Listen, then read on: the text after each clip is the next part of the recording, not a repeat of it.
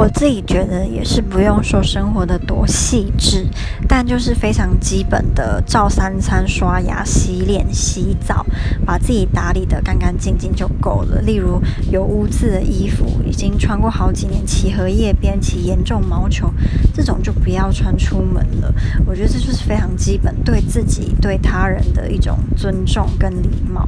嗯、我之前有经历过一些男生，他表面上看起来很正常。干净，但没想到他是睡前不刷牙，或是太累就不刷牙，也不洗脸。我觉得 我真的不能接受啊！我有时候会认为，有些男生会不希望自己女朋友或老婆像妈妈一样念东念西，那我就认为你自己就不可以表现得像个小孩呀、这种你当大人会叮嘱小孩做的事情，自己也要做到。更何况照三餐、刷牙、洗脸、洗澡这种事情，应该也没有多。